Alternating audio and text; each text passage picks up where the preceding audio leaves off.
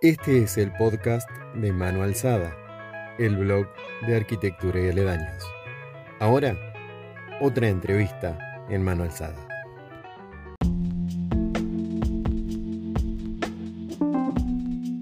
Muchísimas gracias, antes que todo, por, por brindarme el tiempo, eh, más allá de pequeños inconvenientes que hemos tenido.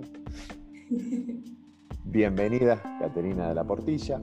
Eh, quería contarte, te había conocido a través de un artículo en LinkedIn que me resultó muy interesante porque desde una, una perspectiva que era totalmente pertinente en tu entorno, se hacía pertinente en el nuestro, localmente. Era como si estuvieses eh, detallando lo que pasa local en, en, el ámbito de los arquitectos. Y entonces quería saber, bueno, conocer un poco cómo habías llegado a, ese, a esa forma, a ese enfoque. Y la primera pregunta que te podría hacer es, si me podrías contar cómo comenzó tu, tu vida como, como, profesional, cómo se, se originó todo. Uh -huh, ok, bueno, pues muchas gracias a ti también, Federico. Es un placer estar aquí. Me alegro mucho. Eh, vale, sí, entiendo esa identificación que, detectaste ¿no? entre lo que yo venía eh, contando desde España, en mi caso, ¿no? a lo que pueden estar viviendo por allá, en mi caso en Argentina. Eh, estoy en contacto con muchos compañeros argentinos y, y sé que la realidad es muy paralela ¿no? y en otros países también de Latinoamérica del Sur. Eh, ¿Cómo llegué yo a estas conclusiones? ¿Cómo empezó? ¿Cómo fue el origen ¿no? de, de, mi andadura profesional? Vale, pues mmm, yo estudié en España, eh, me formé en la isla de Gran Canaria, concretamente, que es de donde yo soy originalmente, yo nací aquí está más cerca de África que de Europa. o sea que imagínate si hablamos de contextos. Eh, entonces yo me formé aquí como arquitecta, eh, mi familia es de, Madrid, también yo recibí parte de la formación eh, en mi adolescencia en Madrid. Y, y bueno, cuando terminé, eh, yo básicamente desarrollé mi proyecto final de carrera, ese proyecto último, en la ciudad de Nueva York, a la que yo había ido por cuestiones sentimentales, porque mi pareja se encontraba ahí y yo había pedido permiso a mis tutores para poder desarrollar el proyecto allí.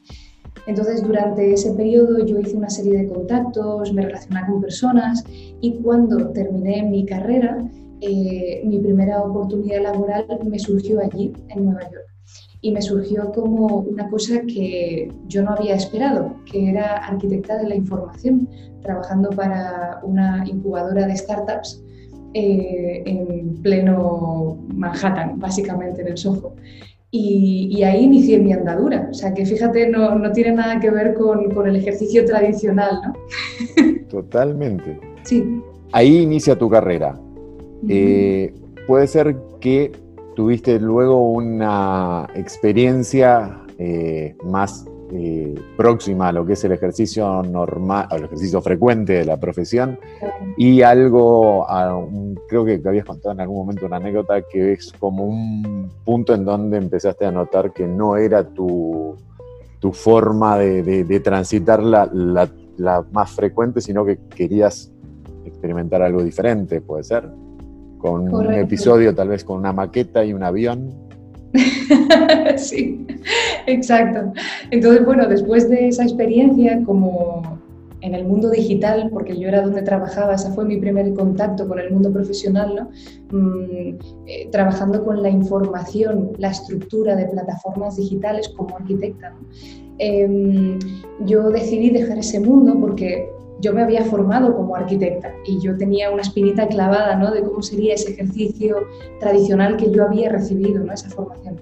Entonces eh, decidí dejar ese trabajo, me volví a España, empecé a buscar trabajo como arquitecta y casualmente me volvió a salir una oportunidad en Nueva York. vale. Todo vuelve a Nueva York. Total. Es el centro. Exacto, sí, porque de alguna manera yo había hecho algunas relaciones, algunas amistades, entonces contactos de contactos, pues pasaron mi portfolio y entré a trabajar en una super oficina de 120 personas, eh, también en Manhattan, y, y, bueno, pues ahí fue como una toma de contacto con el ejercicio tradicional de arquitecto o el empleo tradicional de arquitecto. Eh, eso que estaban haciendo todos mis otros compañeros. Entonces, bueno, yo me empecé allí. Eh, eh, al principio fue también un proceso de adaptación, había mucha... era todo muy novedad, Federico, ¿sabes? Yo estaba ahí en Nueva York, wow, en una super oficina haciendo proyectos de rascacielos, o sea, como wow, suena como súper bien. En, cierto, en cierto modo, lo habías logrado era... claro, como el sueño, ¿no? Algo el sueño De, todo profesional es llegar en ese lugar, eh, con esa escala, pero... Pero, entre bastidores, la realidad, o sea, el día a día, que es al final lo único que tenemos, el día a día, el presente, la rutina, la vida, ¿no? Eh, me empecé a sentir cada vez más miserable con mi trabajo porque no solo trabajaba 20 horas al día, sino que trabajaba con un nivel de presión y de ansiedad inhumanos, no sostenibles. Em, yo me considero una persona también muy activa, que me gusta, me encanta mi, mi profesión y la arquitectura, pero también tengo otros intereses, me gusta cuidarme, me gusta la salud, me gusta cuidar a mis amigos, a mi familia, a mi pareja, ¿no? Entonces yo veía que de repente la arquitectura y lo que yo estaba haciendo como arquitecta no era compatible con el resto de mi vida, ¿sabes? Entonces yo ahí empecé a tener algunos pensamientos sobre, uff, esto que era lo que yo tanto había perseguido, ¿dónde están los fuegos artificiales? ¿Sabes? Como que no, no terminaba de, de, de cuajar, ¿no? Y decía, bueno, cuando lo cuento por teléfono suena muy bien, o en un email o en un post en Instagram, ¿sabes? Suena muy bien. la vivencia no era, no era con, no coordinaba con eso. Claro, el día a día era a las siete y media en el metro, ruido, gente con caras largas, eh, o sea, era como, y todos los días, todos los días, todos los días, ¿no? Entonces me vi en situaciones en las que el nivel de estrés llegaba a ser altísimo eh, hasta el punto de esa anécdota que dices de la maqueta y, el avión, ¿no? Eh, nosotros trabajábamos para uno de los clientes en el equipo donde yo estaba, no se encontraba en Nueva York, entonces eh, había una reunión el lunes y ese fin de semana necesitábamos preparar una maqueta de trabajo para esa reunión del lunes y el cliente nos había pedido que por favor la enviásemos a su localidad que estaba kilómetros lejos de Nueva York y va a ir en un jet privado. Entonces, esa maqueta que medía, pues no sé si a lo mejor 4 eh, por 3 metros, ¿vale? Resulta que no cabía eh, en la puerta del jet privado, no sé qué. Bueno, unas historias, Federico, al final tuvimos que partir la maqueta, todo esto con un nivel de presión altísimo porque había que entregar, había que enviar, había que... Imagino que tenían unas semanas de preparación como para poder realizarlo con toda la calma lógica, como siempre. ¿no? En este mundo, lamentablemente, hay muchas cosas que, suceden de forma espontánea y recae sobre el peso, al final, de, otras personas, decisiones que se toman sin, una consideración de tiempos eh, humanos para desarrollar un buen trabajo. Entonces, al final, yo me sentía, bueno, pues como una herramienta más de otras personas que tomaban decisiones y, yo no, no, era la vida que yo quería, hacer. Entonces, mm, es un mundo y, ese terreno del empleo, ¿no? que es algo que luego yo vi que mis otros compañeros también estaban experimentando en otras oficinas, en otros países, en otros contextos, yo decía, wow, esto es lo que nos espera como arquitectos, ¿sabes? Mm. Entonces, bueno, decidí eh, pedir un aumento de sueldo. Porque dije, bueno, es un, por lo menos... un primer paso que eh, eh, lo he escuchado, es bastante frecuente en varias, en varias anécdotas. Es el primer punto. Exactamente, entonces, oye, por lo menos ya que estoy trabajando como una jabata, por lo menos voy a ganar dinero y voy a ahorrar, ¿sabes? Entonces pedí un aumento de sueldo. y... obviamente te lo dieron y te quedaste. No, se rechazó, evidentemente. De hecho, bueno, eh, es una realidad, o sea, hay colas de arquitectos eh, mendigando por un puesto como el que yo tenía por la mitad de sueldo. Entonces, es, es, lo que hace la competencia. Cuando hay una, un exceso de competencia, la, la relación entre el valor de un trabajo y el precio o el salario se rompe porque hay mucho, puedo elegir, no me haces falta, eres prescindible. Entonces yo lo entendí, o sea, realmente no es algo que yo esté criticando, sino que es comprensible, ¿sabes? Que yo pidiese un aumento de sueldo y que teniendo una cola de arquitectos detrás no me iban a subir el sueldo. Pues no tiene ningún sentido. O sea que yo hoy estoy agradecida de que me rechazasen ese aumento de sueldo realmente. Suele suceder que los, los pequeños traspiés son un empujón para, para ir a, hacia algo que en este caso, ¿cuál fue tu, tu próximo paso? ¿No te dieron el aumento de sueldo y entonces? Entonces, bueno, lo, denegaron y yo tomé la decisión de que sin esa recompensa económica, pues este camino no merecía la pena, eh, con lo cual dejé el trabajo, me volví a mi pequeña isla en Gran Canaria, ¿ok? Y, y aquí yo pues empecé, dije, bueno, aquí estoy esperando para iniciarme yo por mi cuenta, ¿no? Como independiente. Ahí vamos, arquitecto independiente. Tiene su estudio, tiene todo, las expectativas y ahora vamos a... Exacto. Entonces, claro, yo me abrí una página web, o sea, hice todo lo que hace todo el mundo que no funciona.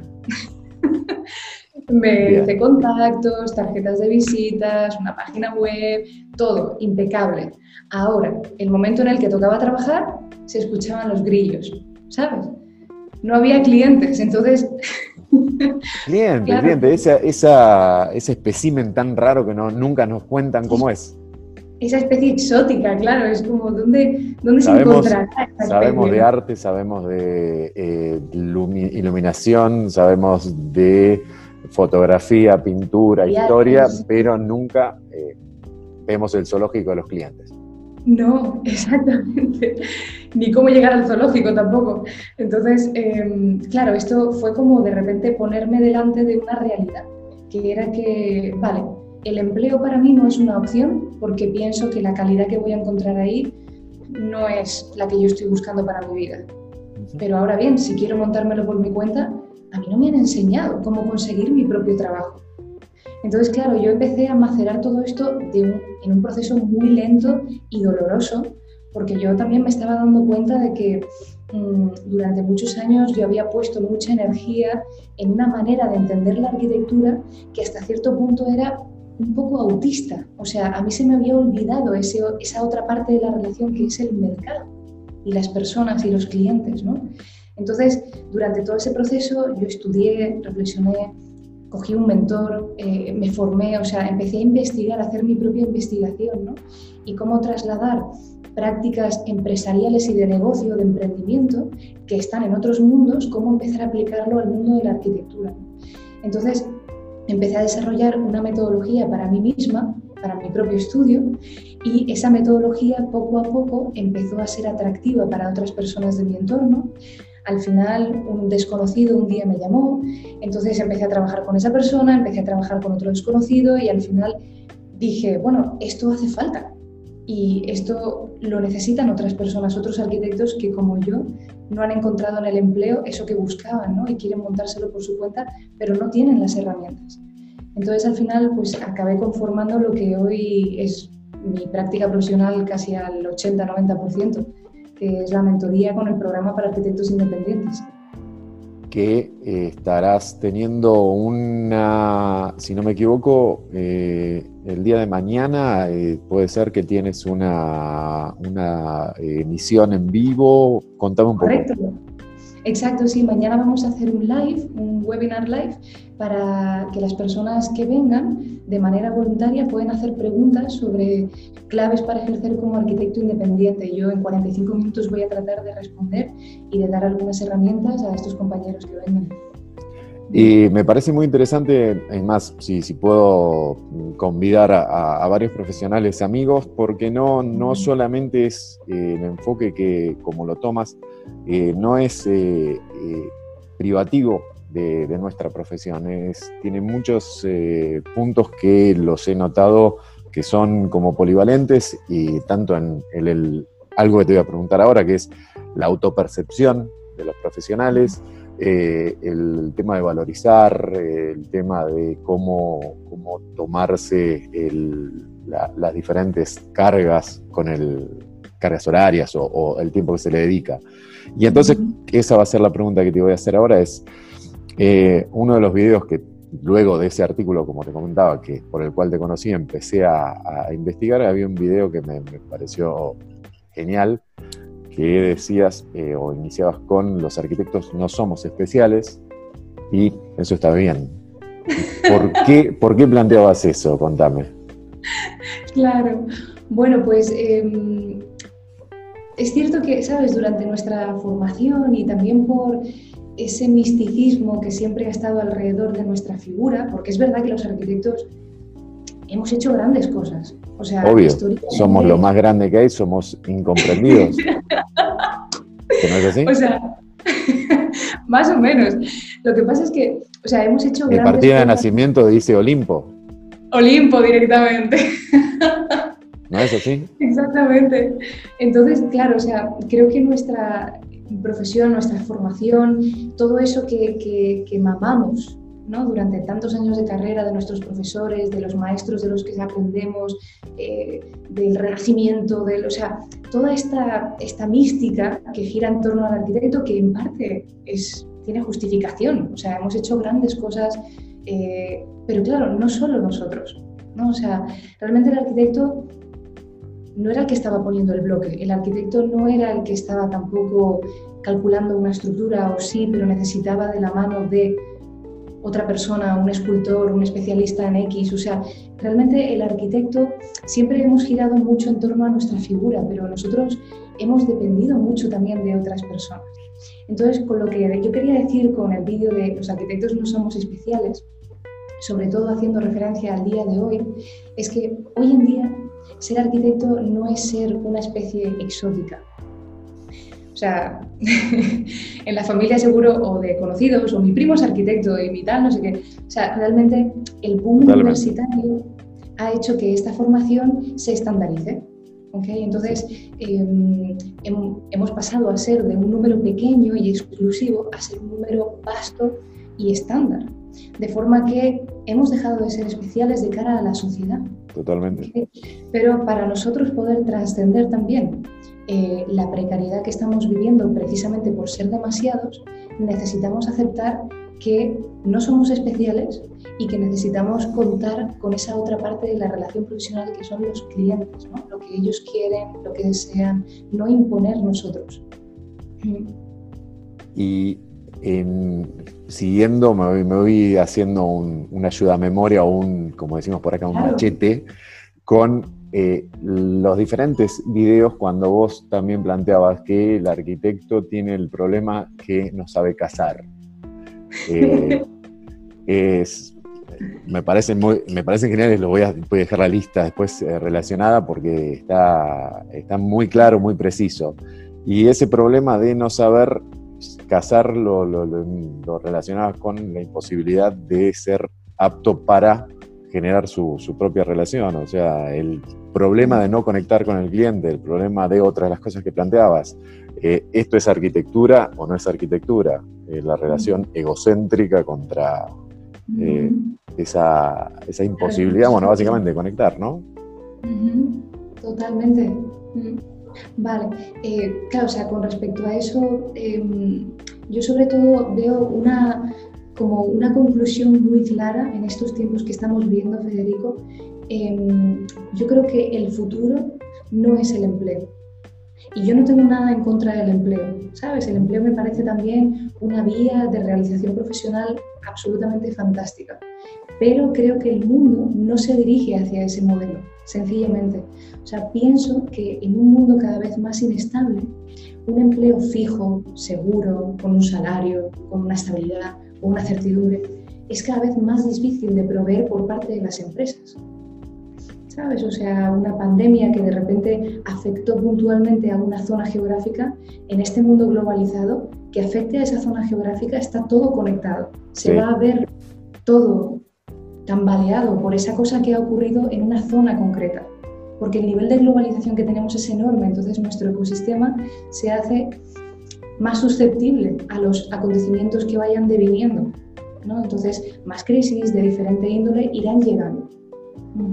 Entonces, por un lado, para hacer, para ordenarme, un, persona, un profesional hoy un punteo que consideras que tendría que tener en cuenta? Porque, como te decía, no solo me enfoco en el arquitecto, que es hoy nuestra, nuestro punto central, pero también otros profesionales. Eh, a la hora de la relación con el cliente, a la hora de cómo presentarse cómo valorizar su trabajo, ¿cuáles serían un punteo que consideras que tendría que empezar a tener en cuenta para poder, lo primero es reconocer la falla o reconocer el, problema para poder resolverlo? ¿Cuáles serían los puntos que tiene que tener eh, a la vista y darse cuenta que hay que eh, actuar sobre esos específicamente? Mira, yo creo que eh, el arquitecto del siglo XXI, o sea, 2020 en adelante, y otros profesionales, creo que necesitamos comprender cómo funciona el ecosistema del mercado en el que nos movemos. O sea, creo que necesitamos entender primero por qué alguien compra algo. ¿No? O sea, punto ya estamos, estamos lejos.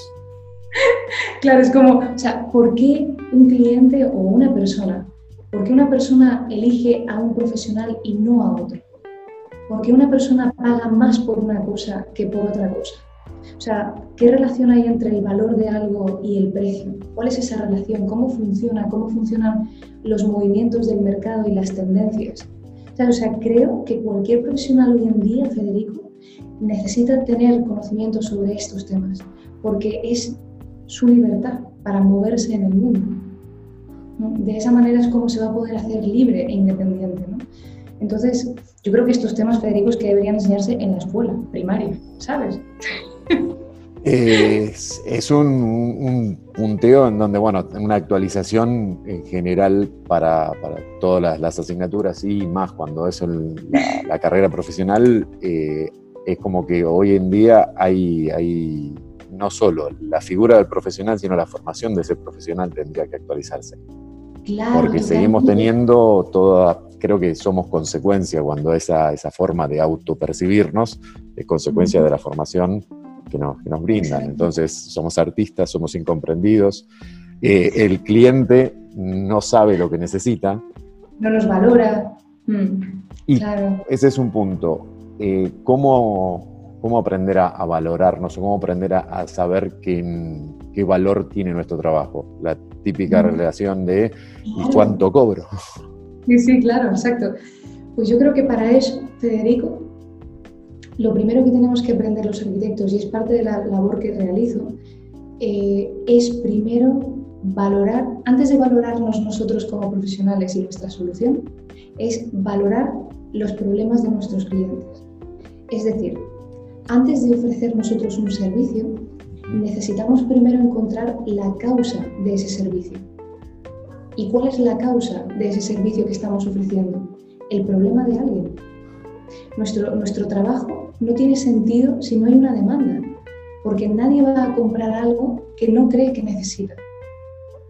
Entonces, es, es, importante que nosotros, como imagínate que es un edificio, los cimientos, como ese punteo que me pedías, ¿no? pues el primer paso, el cimiento, sería encontrar una demanda que cubrir que no esté siendo ampliamente atendida por otros arquitectos, donde no haya competencia y que sea una demanda importante, urgente, una, demanda valiosa. Excelente. Sí, porque de esa manera es como nosotros vamos a poder ofrecer una solución para esa demanda y que estas personas nos valoren. O sea, nosotros pensamos, Federico, normalmente se entiende que el valor lo pone uno sobre su trabajo, pero ahí nos equivocamos. El valor lo ponen las personas. ¿Cuánto están dispuestas a pagar por esto que estamos ofreciendo? Ese es el valor, el único que cuenta. Sí, y, era una, una, de las otras de los otros puntos que me, encantaba tu, tu, planteo de si, eh, si estás dispuesto a trabajar con cualquier cliente o tal vez a abastecer cualquier eh, necesidad, cualquier cliente va a trabajar con cualquier arquitecto, entonces deja de ser esa valoración.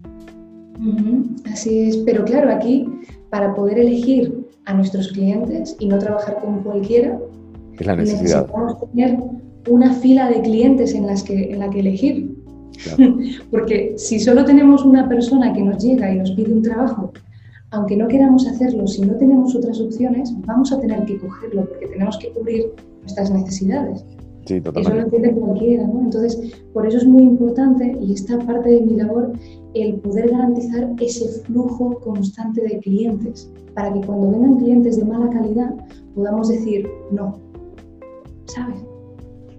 Y algo que habías mencionado antes, en la situación particular de este momento, una crisis o una, una situación eh, como la que estamos atravesando en diferentes instancias, en, nuestra, en cada una de nuestras realidades, pero similares, puede llegar a ser un, punto de partida como para hacer este, este cambio, esta adaptación. Total. Yo creo que ahora más que nunca encontrar un empleo seguro es como una utopía, ¿sabes? O sea, dime, dime quién está ofreciendo un empleo seguro que voy y, ¿sabes? y le pido que me contrate. Eh, perdón, primero voy y después te, informo para, para, que vengas. Te hago, hago referencias internas y, así pueden tomarte más rápido. Me encanta. Pero tú, como, como decías, Federico, los momentos de dificultades siempre traen una oportunidad. Entonces, ahora mismo yo pienso que el hecho de que no nos estén otorgando el sistema, el mercado, una comodidad como es la opción de un empleo, hace que nosotros nos pongamos las pilas para por fin comprender cómo funciona el mercado, cómo movernos nosotros como independientes, como profesionales, cómo generar nuestro propio trabajo, sin depender de que un jefe nos consiga los clientes, ¿no? Y mm, me convenciste. Quiero, quiero, quiero empezar a transformarme en un, en un profesional independiente. ¿Cómo puedo hacer para contactarte? ok, pues mira, eh, lo que yo suelo, yo tengo un sistema de selección. Em, para mí es muy importante, Federico, trabajar con aquellas personas con las que puedo garantizar resultados. O sea, que si alguien no está preparado, yo abiertamente se lo digo, le propongo otras alternativas.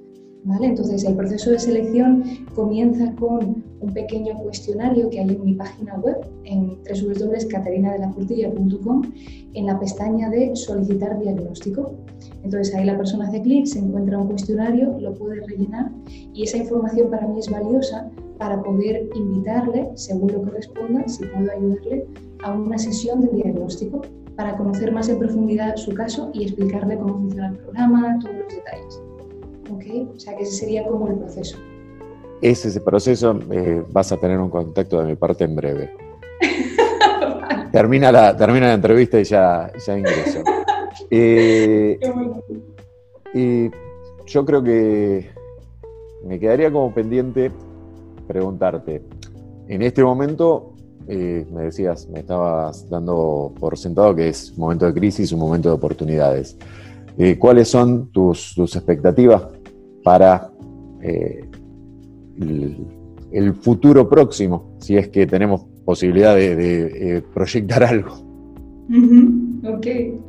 Bueno, pues em, es, bastante, a mí me parece bastante emocionante. Okay. Yo entiendo que también hay realidades que pueden ser un poco más duras, dependiendo de cada uno, el momento en el que se encuentre, eh, pero creo que todos tenemos la oportunidad de utilizar esto como una oportunidad, o sea, realmente hacer una oportunidad, crearla. ¿okay? Em, entonces, desde mi punto de vista, eh, el programa que imparto sigue vivo, Federico. O sea, hay personas que durante los meses de pandemia, de confinamiento máximo, ahora mismo en distintos lugares del planeta, porque trabajo con personas eh, hispanohablantes, arquitectos de tanto España como Latinoamérica. Em, todos están activos y están trazando líneas y poniendo en marcha cosas en mercado, ¿vale? Para probar cosas y hay movimiento, o sea, hay líneas de acción, hay posibilidades. Mm, yo creo que la situación que estamos viviendo ahora con esto de los tapabocas, las mascarillas, el confinamiento, el que ahora sí, ahora no, ahora en casa, ahora puedes salir. Ah, es, un, juego infantil que es ahora sentarse, ahora pararse, ahora correr, ahora hacer mímica, pero bueno. Total, sí. Entonces, bueno, yo creo que esto eh, es un poco rollo, pero creo que se va a extender en el tiempo, creo que se va a extender. Mm, creo que no por ello la actividad va a frenarse. Yo creo que el ser humano siempre encuentra las maneras. Siempre en las crisis, Federico, me encanta escuchar la versión de las personas que, a las que sí les ha ido bien en la crisis. Porque hay personas a las que sí les va bien. En la crisis de 2008, por ejemplo, que en España pegó fuerte en 2009 y 2010, yo vi casos de personas que utilizaron esas crisis y esos, contextos para generar oportunidad y les fue bien. Y yo quiero hablar con estas personas. Entonces, animo a que, ¿sabes? Si uno está así con un poco de dificultades, un poquito con el futuro bastante incierto, bastante negro, que no ve, animo a que estas personas hablen con esas otras personas a las que sí les está yendo bien. Ver qué están haciendo ellos, ver por dónde están tirando, por dónde hay movimiento, ¿no? ¿Qué, qué perspectiva, con qué mindset están atacando esta crisis, porque muchas veces nuestra manera de enfocar las cosas es el primer problema. Totalmente. Era lo que hablábamos antes, es reconocerlo para poder tratarlo, si no eh, estamos en un ciclo Así cerrado. Es. Así es. Yo siempre pienso, Federico, que ante una eventualidad, una dificultad, si hay personas que lo están consiguiendo, yo siempre cuestiono qué estoy haciendo yo mal ¿qué puedo mejorar? ¿Sabes? Es muy importante no quedarnos en la queja, en el victimismo, porque eso ya sabemos cuál es el resultado, más de lo mismo. Entonces es, importante, como siempre, ¿sabes? Yo por lo menos siempre me gusta mucho fijarme en personas que sí están consiguiendo lo que yo quiero. Y es interesante cómo lo, lo estás planteando porque no tenés un, un, enfoque cerrado, sino que potencias las posibilidades del, de cada uno de los, de los concurrentes o, de los profesionales que, buscan tu, asistencia.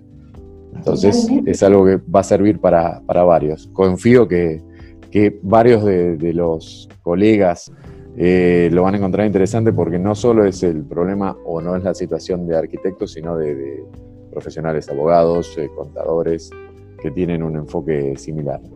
Eh, por mi parte, Caterina, es un placer poder haber tenido esta charla contigo. Eh, y creo que si es posible voy a volver a contactarte con un, o, en otra oportunidad por algo más específico también. Me encantará, eh, Federico, estar en contacto y para mí también ha sido un placer intercambiar esta, esta conversación. Muchísimas gracias y hasta otro momento que podamos, tal vez cuando vengas por aquí podamos encontrarnos o cuando la situación lo permita, vayamos a visitarlos. Hacer grandes viajes. Vale, Federico, muchas Vuelva pronto, ojalá. Muchísimas gracias. Gracias a ti.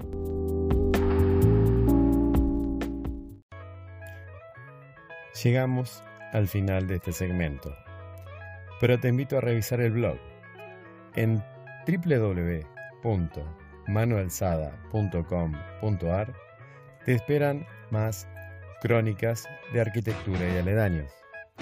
Ahora nos despedimos. Hasta la próxima crónica en mano alzada.